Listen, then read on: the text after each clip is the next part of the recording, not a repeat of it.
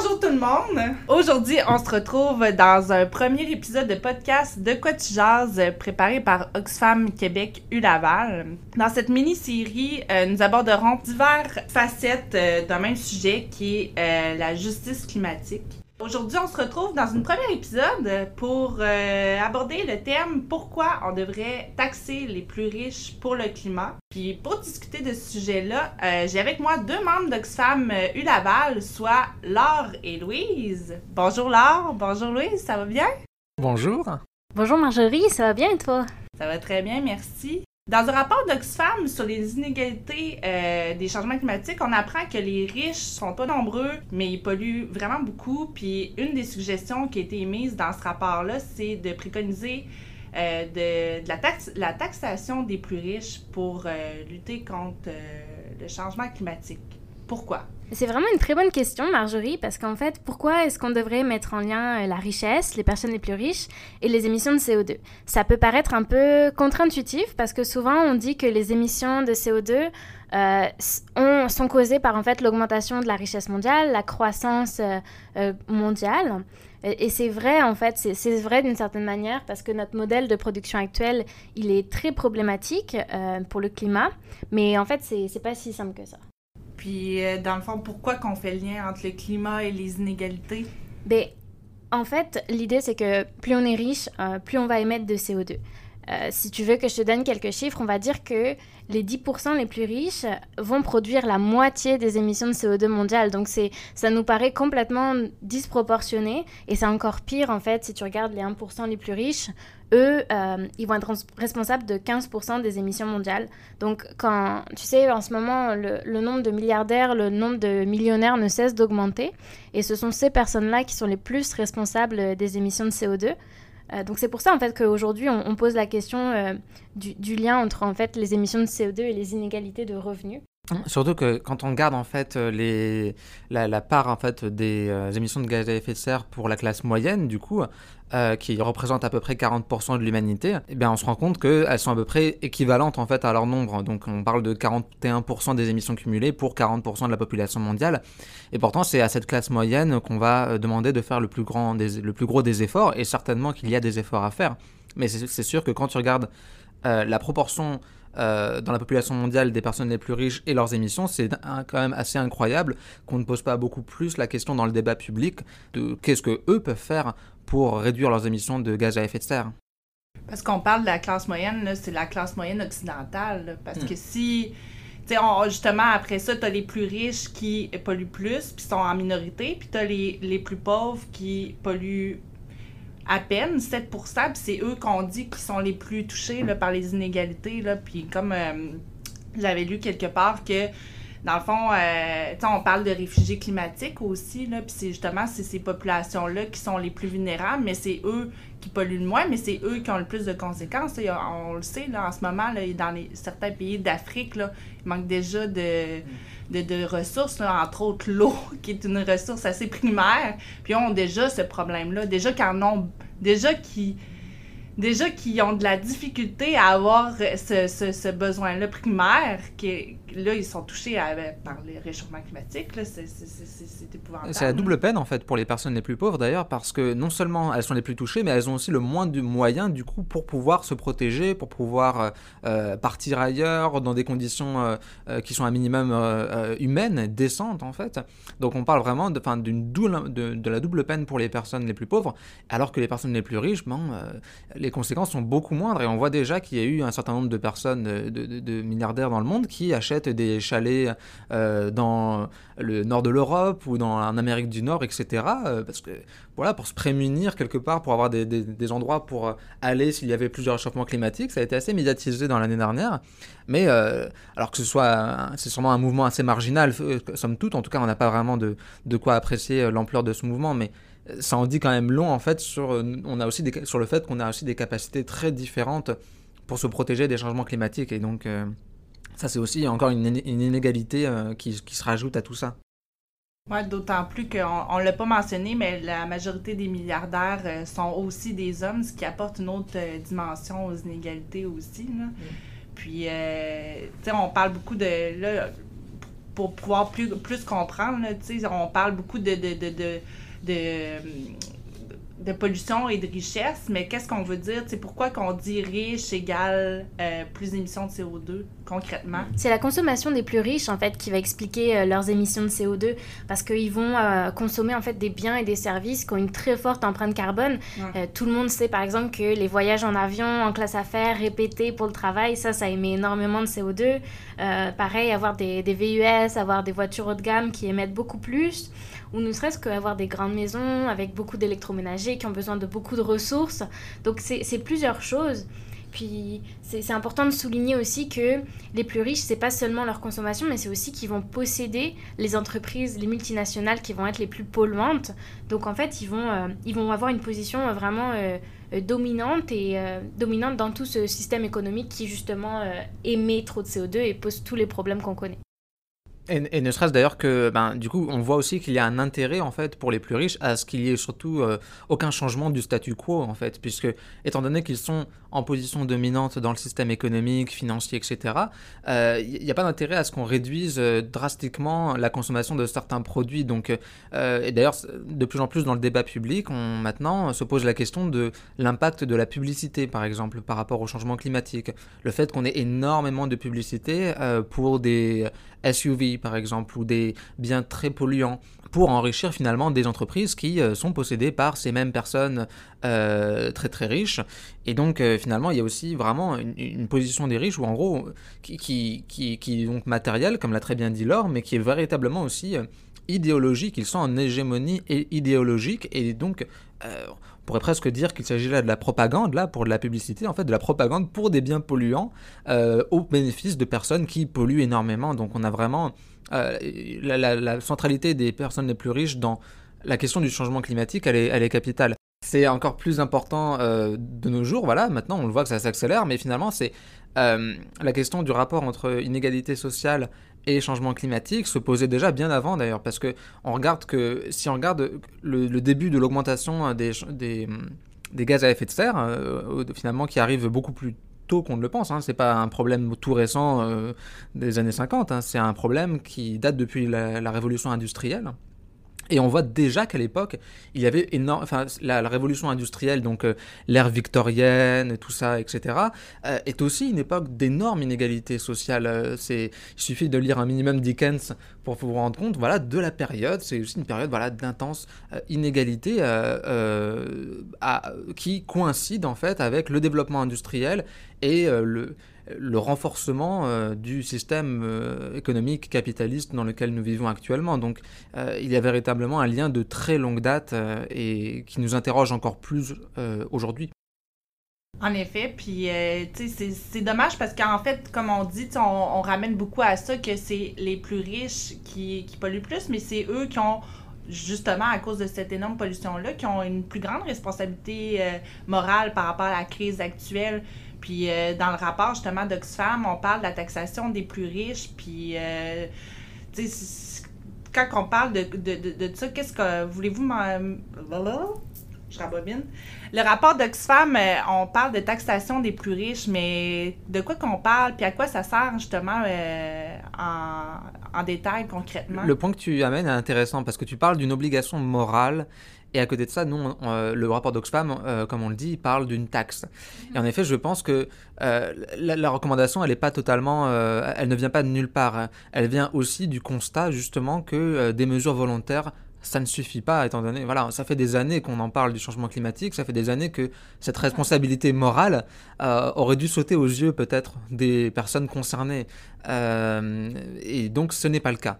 Et c'est pour ça que la question de la taxe se pose aujourd'hui, et, elle se pose pour tout, un... Enfin, elle n'est pas un outil particulièrement autoritaire, elle est un, outil qui est au contraire nécessaire pour la survie du plus grand nombre, pour le bien-être du plus grand nombre, et euh, pour les personnes qui pensent qu'une taxe est nécessairement un, outil euh, euh, qui, peut-être voilà qui, ont du problème à l'idée d'imposer etc là rendez-vous compte de tout ce que vous faites qui est imposé par la loi. Donc pourquoi pas une taxe pour les plus riches pour le climat donc on sait justement que récemment, justement, cette semaine, euh, la Cour suprême a, donné raison justement pour la taxe carbone. Donc là, ça vient quand même confirmer euh, cette suggestion-là d'Oxfam, parce que comme, de, comme tu dis, Louise, là, c'est plus rendu là, le, geste volontaire, on n'est plus. On, ça fait déjà plus de 40, 50 ans qu'on en parle, qu'il faut faire des efforts. On est là, on, est là, on, on est décompté, puis c'est pas le on peut même extrapoler que c'est pas la planète qui est décomptée, c'est nous qui est décompté parce qu'au final, la planète, dans, les, dans, le temps, la planète a, changé d'environnement, de, avec les, plusieurs, la disparition, la, disparition des dinosaures, etc. La, la, la, planète a su se transformer, mais nous, à un moment donné, on aura juste pu on n'aura juste plus l'environnement propice à notre survie. Donc, c'est la survie de la race humaine, c'est pas la survie de la planète le problème. Là. Oui, vraiment. Et puis, c'est cette idée-là aussi que les plus riches, ils pourront maintenir leur mode de vie, mais il y, a des, y a des personnes dans euh, les pays en développement, leur mode de vie, ils n'arrivent plus à le maintenir. C'est leur euh, sécurité alimentaire, c'est tout simplement leur survie qui est menacée. Puis, face à ça, le discours qu'on entend des plus riches, c'est oui, mais attendez, on va faire des efforts ou euh, il faudrait des mesures volontaires. Mais le problème, c'est qu'on est face vraiment à une situation urgente. tous les rapports des experts sur le climat nous disent qu'il faut diminuer nos émissions drastiquement d'ici 2030 donc, penser que seulement en demandant aux plus riches de faire de petits efforts, ça suffira, c'est pas vrai. Euh, par exemple, on parle beaucoup aussi de euh, diminuer un petit peu les...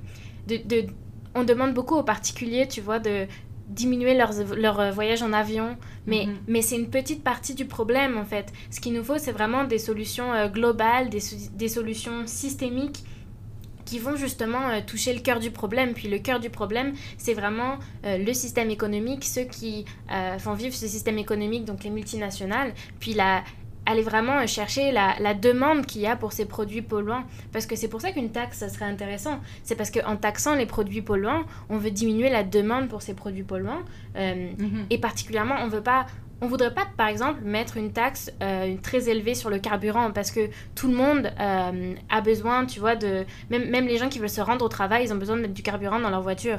Mais nous, ce qu'on veut, c'est vraiment les biens et les services les plus polluants qu'une minorité riche va euh, acheter et qui a les moyens aussi de payer cette taxe. Un contre-incitatif, là, dans le fond. C'est exactement ça. Mm-hmm tout en n'étant pas, comme tu dis, euh, euh, trop pénalisant pour les personnes qui euh, sont les plus pauvres ou les personnes de classe moyenne dont, dont voilà, qui ne devraient pas être touchées de manière trop disproportionnée ou en tout cas si elles sont touchées, de, touchées par cette taxe, devraient recevoir des compensations. Donc on, peut avoir de l'imagination en termes de, de qu'est-ce qu'on pourrait faire pour accommoder les gens qui ne sont pas, enfin qui pourraient être aussi touchés, un peu des victimes collatérales de, la taxe. Il y a des, on, a de l'imagination pour ça, en tout cas. Mais comme euh, Laure euh, disait plus tôt, c'est beaucoup de la taxation pour les, les, produits de luxe. Donc là, on vient de le dire, c'est pour les plus riches, c'est une question aussi de. C'est une question de minding. C'est une question que, tu sais, un VUS versus une voiture plus économique, un lave-vaisselle versus euh, laver la, vaisselle à la main, c'est tous des choix qui sont dans notre qui sont ancrés dans notre dans nos habitudes, dans notre euh, dans notre culture, une culture occidentale aussi, puis il faut faire notre part par rapport à ça pour rétablir les égalités là, euh, je pense que c'est beaucoup ça que c'est beaucoup ça qu'Oxfam préconise. On parle, on parle de taxer beaucoup la richesse, on justement, comme je dis, mais je pense qu'il y a aussi, euh, il y avait d'autres suggestions qu'Oxfam disait. Euh, là, on parle de ça, mais il y a d'autres solutions quand même. Oui, oui, il n'y a, pas, que la taxe, en fait. Il y a aussi, euh, alors, il y a aussi d'autres mesures fiscales que la taxe, donc notamment d'arrêter des exonérations, certaines exonérations fiscales sur les carburants des avions, par exemple, ou arrêter des allègements fiscaux pour les industries aéronautiques, automobiles ou les énergies fossiles. Et je pense que euh, tout le monde a, à y gagner. Enfin, non, tout le monde n'a pas à y gagner. Justement, les plus riches n'ont pas à y gagner. Mais nous, en tant que société, on a à, y gagner. En tant que société, on a à y gagner parce que faut pas oublier que une taxe, c'est aussi des revenus.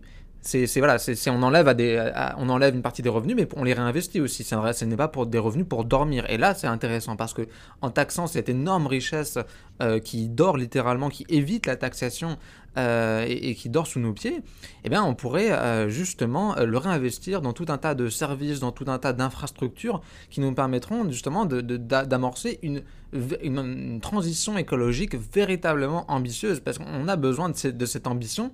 On a besoin écologique, de transformation de notre société, mais on a aussi besoin des fonds pour euh, des fonds, euh, de, l'argent tout simplement pour la financer. Et cet argent, ben, euh, il doit venir de, quelque part à un moment. Donc à un moment se pose la question de la justice fiscale qui va de pair avec la justice environnementale. Et on ne devrait pas, enfin, donc, en fait, on a la majorité des personnes en vrai ont tout à y gagner en fait. Oui, et puis surtout concrètement, ça peut se traduire par euh, un changement de notre société, dans la manière de penser nos villes, par exemple en ayant des logements qui vont être euh, euh, énergétiquement beaucoup, qui consommeront beaucoup moins d'énergie, en développant des, des, réseaux de transport structurants. Ici, dans la ville de Québec, évidemment, on parle du tramway, mais c'est également des pistes cyclables, plein d'infrastructures beaucoup plus vertes.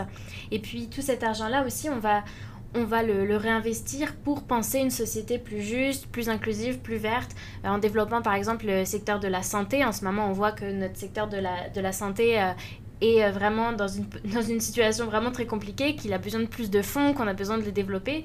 Donc, il y a d'autres secteurs aussi comme l'assistance sociale. C'est deux secteurs très très importants pour construire une société juste, inclusive.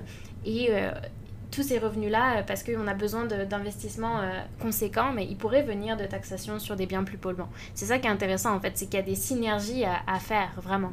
Et sachant que d'ailleurs, euh, la, taxation, c'est pas le seul moyen après. ça, ça, ça c'est quand même quelque chose qu'il faut vraiment noter, c'est que le rapport d'Oxfam parle d'une mesure très concrète, d'un certain nombre de mesures très concrètes, mais précise vraiment qu'il n'y a pas que ça. Hein. On s'entend que c'est pas juste une question de fiscalité, même si c'est une question très importante, hein, la répartition des richesses euh, dans notre monde qui est un monde matériel, bah oui, c'est important de savoir comment on répartit cette richesse euh, entre les gens, comment on l'utilise, euh, comment on la produit, etc. Mais la solution, elle doit être beaucoup plus systémique. Hein, donc, et notamment, on parlait du fait que l'hégémonie, en fait, la, la, place des riches dans le système économique, c'était aussi pas qu'un aspect matériel, mais c'était aussi un aspect euh, idéologique, etc. Bah, là aussi, il y a du travail à faire. Hein. Ça demande à essayer aussi de, de lutter contre tout un tas d'idées euh, que euh, le bonheur, c'est la consommation, c'est la production à tout va. Ça aussi, c'est quand même quelque chose de très important à, à remettre en cause. Et pour le coup, c'est pas une taxation qui va changer ça. Hein. C'est vraiment une éducation différente de la population, tout un tas d'autres considérations, même après industrielles aussi. C'est pas forcément d'ailleurs juste une question de taxe, ça peut être une question de loi. On peut penser à l'obsolescence programmée, par exemple, hein, de dire euh, non, on, on fait des produits durables, on fait tout un tas de produits comme ça. Donc, ça peut être aussi intervenir dans les process, dans la chaîne de production. Ça peut être des choses comme ça. Et ça, c'est pas une question de taxation, c'est une question de réglementation de l'industrie. Oui, c'est ça, parce que justement, on parle de. C'est ça, on revient beaucoup à la question de minding. Dans notre culture, on est beaucoup axé sur la consommation. Puis c'est justement ça, l'obsolescence est née avec ça, avec cette consommation-là, à la révolution industrielle, quand on disait qu'on voulait. Euh, tu sais, le monde voulait payer moins cher pour, pour être capable de, s'offrir ce, ce, type de produit-là. Mais en même temps, c'est ça, c'est que, tu sais, ça va l'offre et la demande. Si nous, on se dit, on veut pas, on n'investit pas dans ce type de produit-là, on investit dans des produits plus durables, ben là, oups, ça, c'est ça, c'est là que ça envoie le message aux entreprises que nous, on veut plus de on veut plus de, produits qui, euh, qui sont un peu éphémères si je peux dire de, qui leur, leur vie leur, euh, leur vie est de, courte durée là. donc là c'est là aussi c'est d'envoyer ce message là de consommer plus responsable, responsablement tu sais aussi mm. donc euh, c'est tout ça d'investir plus dans des, dans des entreprises qui sont beaucoup plus. Euh, sont beaucoup plus soit vegan, soit équitable. C'est de s'informer sur les entreprises. Je, pense que c'est une consommation intelligente aussi qu'on doit faire. Puis je pense que, en tout cas, moi, personnellement, je suis plus là-dessus. On, on parle aussi d'avoir de, de, une économie circulaire, puis d'avoir. Euh, ré, réutiliser des anciens biens, racheter. Même moi, mes amis, personnellement, on va plus dans l'aspect personnel, mais même moi, j'ai une amie tout à l'heure qui me dit Moi, j'ai des vêtements que je porte plus, ils me font plus, puis on a à peu près la même taille. Puis c'est la même chose pour nous. C'est beaucoup dans ce cet aspect de réutilisation-là de, de, de, de, vie. Donc là, c'est comme tu disais, Louise, si on peut, on, résume un peu, il y a la taxation des riches, qui est un, ben, des richesses, en fait, des produits de luxe, qui est un compte incitatif. Puis il y a aussi l'investissement économique dans euh, nos transports, dans euh, nos biens, dans les services, dans les logements, qui sont un incitatif. Ça aussi, mm. c'est à double. C'est comme tu, comme tu disais, c'est pas juste la taxation, c'est aussi d'inciter les gens à utiliser le vélo. Tu sais, moi, j'habite en basse ville, ben d'avoir pouvoir un chemin qui me, qui me rentre jusqu'à la fin, qui sont pas aussi euh, à me ramasser dans un, sur un bord d'un boulevard ou que c'est pas sécuritaire ou que. Puis, tu sais, on, le sait, la, la, la ville de. On pourrait en parler longtemps, mais avec les même les feux piétons, euh, les, on, a des, on a des espaces qui sont pas sécuritaires. On a encore la semaine dernière un, un accident d'un cycliste là, euh, à Beauport. Là, donc, là, c'est après ça, c'est de se questionner. C'est sûr qu'il y a bien des questions à, à, se poser aussi sur les circonstances, mais quand même, je sais qu'on le voit dans les. Même sur Internet, on le voit là, dans l'idéologie, tu sais, beaucoup, ah, les vélos, qu'est-ce qu'ils font dans le chemin, des fois, tu sais, beaucoup, tu sais, c'est tout ça, puis tu te dis, mais crime, euh, il fait beau dehors, tu sais. Euh, je veux dire, à un moment donné, la vie n'est pas juste, euh, pas juste dans une voiture, tu sais. Je pense que c'est le partage de la route, puis, tu sais, d'accès, tu sais, pas nécessairement... tu sais, j'ai déjà fait un travail sur le troisième lien, puis, tu sais, c'est pas juste d'élargir les autoroutes, tout ça, ça règle pas le problème. Là, on, à un moment donné, on va perdre, on n'aura plus d'espace. puis j'avais fait un travail là-dessus, puis ça disait que si on veut réduire le trafic, ben c'est exactement, tu aucun urbaniste est pour euh, élargir des autoroutes pour euh, réduire le trafic. Là. C'est, à un moment donné, on, parle de l'espace versus sa démographie. Donc, euh, donc c'est ça. on s'écarte du sujet. Dans le fond, c'est moi ben, qui. Ben, moi, je pense que non. Non, je, je, trouve ça vraiment intéressant parce que, tu sais, tous ces trucs-là, comme créer des pistes cyclables, créer des infrastructures qui sont plus vertes, que les gens vont habiter, les gens vont habiter une ville qui est plus verte. Puis je pense que le fait que ils habitent cette ville plus verte, ça entraîne aussi un changement de conscience, un changement de manière de penser. Puis je pense que c'est vraiment important aussi de pas euh, en fait, de pas attendre que tout le monde veuille faire du vélo pour créer des pistes cyclables. Il faut vraiment, genre, penser le changement, puis le changement, il va arriver, tu vois. Mhm. C'est ça, c'est vraiment... Je trouve qu'on n'est pas du tout hors sujet, parce que c'est très intéressant, parce qu'en fait, ça montre bien à quel point euh, les changements individuels euh, sont souvent compliqués, en fait, à, à, à faire quand, quand, en fait le collectif, la société dans laquelle on vit n'est peut-être pas, euh, ne, favorise pas en fait des changements individuels. Donc c'est vraiment le, le, nœud du problème en fait. C'est, et souvent on le voit en fait. Si, si vous n'iriez pas recycler nécessairement s'il n'y avait pas de, de poubelle pour recycler. Bah Donc c'est pas forcément c'est ça. Donc le changement collectif produit le changement individuel en fait. Et c'est en cela que c'est des choix politiques, parce que c'est des choix de société en fait. C'est des choix, il n'y a rien d'ultra pragmatique. C'est, on, parle de questions vraiment de comment habiter l'espace, de comment, tu as bien parlé là, de partager l'espace. Et euh, tout comme, tout comme il y a la question qui se pose de comment on partage l'espace, ben, il y a la question de comment on partage les richesses. Et à chaque fois, c'est des questions politiques parce que c'est des questions de comment on veut vivre dans notre société c'est des questions de justice, c'est des questions d'égalité, d'équité, ça recoupe tout un tas de choses. Donc ce ne sont pas des, des, décisions froides et pragmatiques, c'est véritablement de comment on voudrait vivre dans notre espace, dans notre euh, communauté. Et donc, euh, c'est pour ça que, non, non, c'est un très bon exemple, en fait. Et, et, ça montre, en fait, comment la taxe, ben oui, c'est aussi un. C'est pas juste un outil fiscal euh, froid, quand on parle de chiffres et tout, là, ça paraît un petit peu détaché. Non, c'est pas un outil comme détaché. C'est un outil véritablement de justice pour euh, financer une transition verte, durable, inclusive et, et tout un tas d'autres belles choses, à mon avis, qui devraient plutôt nous enthousiasmer, en fait. Ici, on ne devrait pas avoir peur de tout ça. On devrait être très enthousiaste, au contraire. Parce que c'est quand même plus désirable, peut-être, qu'en effet, une augmentation des autoroutes ou un troisième lien. Quand même plus désirable d'avoir une ville où on respire mieux euh, et où les gens peuvent faire du vélo s'ils le veulent et puis avoir des véhicules qui, qui, qui émettent moins. Enfin, c'est... Mais il faut le financer. faut le financer. Ah. ça revient toujours à ça.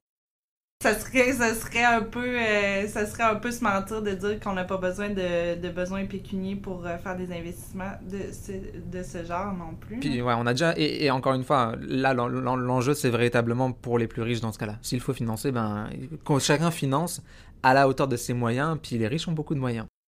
Ben c'est ça, puis on l'a on l'a vu aussi avec la pandémie qu'on est on est on, était beaucoup dans une société individualiste puis on se rend compte que nos actions ont des portées sur d'autres personnes. Puis après ça, on a on tout ce qu'on fait a de, a, de l'impact. Donc après ça, on est une société on- où on partage, on partage nos microbes, puis on partage nos richesses.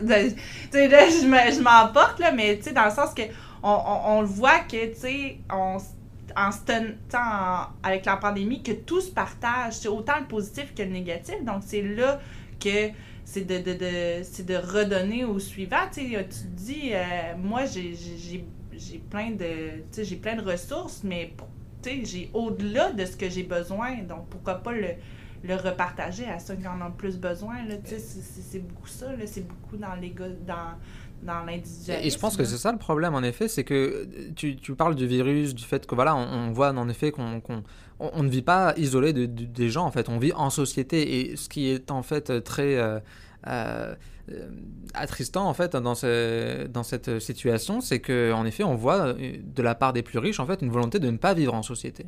Contrairement à ce qu'on pense, en fait, il y a une volonté vraiment d'isolation des plus riches. Les ghettos, c'est pas les personnes marginalisées qui les forment. hein. Les ghettos, c'est les plus riches. Ce sont les cercles de plus riches qui euh, voudraient euh, être dans leur coin, à ne pas partager euh, leurs richesses qui pourtant dépendent entièrement du reste de la société qui travaille pour eux, qu'ils exploitent, du et notamment des, et aussi des écosystèmes qu'ils exploitent. Mais donc c'est tout un, il y a toute cette idée de vouloir se, de vouloir mettre euh, le plus loin possible de euh, leurs responsabilités. Et donc de ne pas vouloir vivre en société. Parce que vivre en société, c'est aussi prendre ses responsabilités. Mhm. Euh, c'est pouvoir av- avoir un petit peu un sens quand même de on est ensemble dans le même bateau. Alors là, il y en a qui, au contraire, bon, ils ont leur yacht et ils vont nous laisser dans un, dans un petit bateau. À... Voilà, ça va être le, ça va être, ils vont nous refaire le Titanic. Donc, euh, donc voilà, il y a un non-désir de vivre en société et je pense qu'en effet, la taxe est un moyen de, c'est- c'est aussi une manière en fait de les remettre dans la société, hein, en fait. Oui, c'est ça, parce que l'humain étant ce qu'il est, on va. c'est euh, assez difficile d'avoir assez. euh, ben, je veux dire, euh, l'humilité, à, si on, ramène ça à, à, à l'individu, d'avoir assez d'humilité pour dire, moi, je, prends mes torts, ben, l'humain étant ce qu'il est, il va avoir beaucoup plus de facilité à le pelleter à- dans une autre cour hein, que de l'assumer. Et, et d'ailleurs, un, dernier argument peut-être pour aussi appuyer l'idée de la taxe, c'est que on pourra toujours nous dire, oui, mais les riches peuvent aussi donner, ils peuvent aussi donner par philanthropie. Euh, sauf que le problème, encore une fois, c'est qu'on ne contrôle pas où va l'argent lorsque c'est fait par philanthropie. Or, justement, l'intérêt de la taxe, c'est de pouvoir prendre l'argent et après d'avoir une décision publique, une décision politique, et donc plus démocratique aussi, potentiellement. hein. Ça dépend après de qui, euh, de la nature du débat politique, c'est bien plus compliqué que ça, mais en tout cas, il y a un contrôle sur où est-ce qu'on veut mettre l'argent. Et c'est pas les riches qui décident, euh, j'ai envie de mettre mon argent dans telle affaire, et puis souvent on voit en plus que c'est souvent des affaires qui les arrangent également. Et quand même, il y a beaucoup de critiques. ce- On, pourrait vous voilà, de citer beaucoup d'exemples de, de philanthropie assez intéressée tout de même. Donc euh, la taxe, c'est un moyen justement de dire, voilà, non, c'est une décision qui, de la communauté. Euh, voilà, c'est une on- l'argent et ce qu'on en fait de l'argent, c'est une décision communauté. C'est une décision politique, c'est pas une décision de juste où est-ce que vous avez envie de donner votre don. Vous pouvez donner des dons à des associations, très bien, je, voilà. Mais euh, non, vraiment, voilà. Puis tu vois, quand tu parles de démocratie, j'ai envie de dire, c'est pour ça aussi qu'on est là à discuter euh, ce matin, c'est parce que c'est un sujet qu'il faut que chacun s'approprie, qu'il faut que chacun comprenne en fait les enjeux, pourquoi les enjeux climatiques ça les touche, pourquoi on est touché au Québec et on est, on est touché à l'autre bout du monde, puis qu'est-ce qu'on peut faire? Puis ce qu'on peut faire, c'est justement ben, s'engager, genre prendre position sur ce sujet-là, demander des comptes à, nous, à nos gouvernements, dire que euh, ce que font les gouvernements du Québec, du Canada, ça ne suffit pas dire qu'on veut des mesures plus ambitieuses comme une taxe, mais aussi comme plein d'autres mesures. Donc c'est là que nous, on a, en fait un pouvoir. On a peut-être une responsabilité à, notre mesure, à la mesure de nos émissions, mais on a surtout un pouvoir. Euh, on, est, on est en fait ceux pour qui euh, ce- ces gouvernements sont censés travailler en fait. Et, c'est ça, je pense qu'il faut, il faut inciter cette prise de conscience-là que, euh, que nous, en fait, à Oxfam, c'est ce qu'on essaie de faire ici sur le campus de l'Université Laval, en fait. Parce que positivement, de ce qu'on peut, de ce qu'on peut euh, conclure dans notre discussion, c'est qu'on manque pas de solutions concrètes, on manque pas de solutions réalisables. Après ça, il y a une volonté autant politique qu'individuelle aussi de s'investir de s'investir soit dans notre communauté, puis à plus grande euh, échelle euh, mondialement.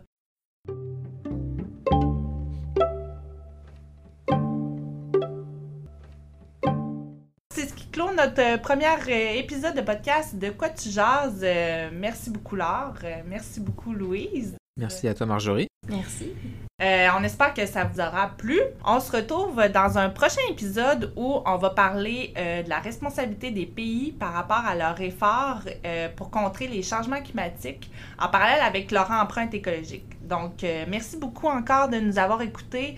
N'hésitez pas aussi à nous suivre sur notre page Facebook Oxfam Université Laval ou à vous abonner gratuitement au podcast De quoi tu jases sur Anchor, Spotify, Google Podcasts et bien d'autres plateformes.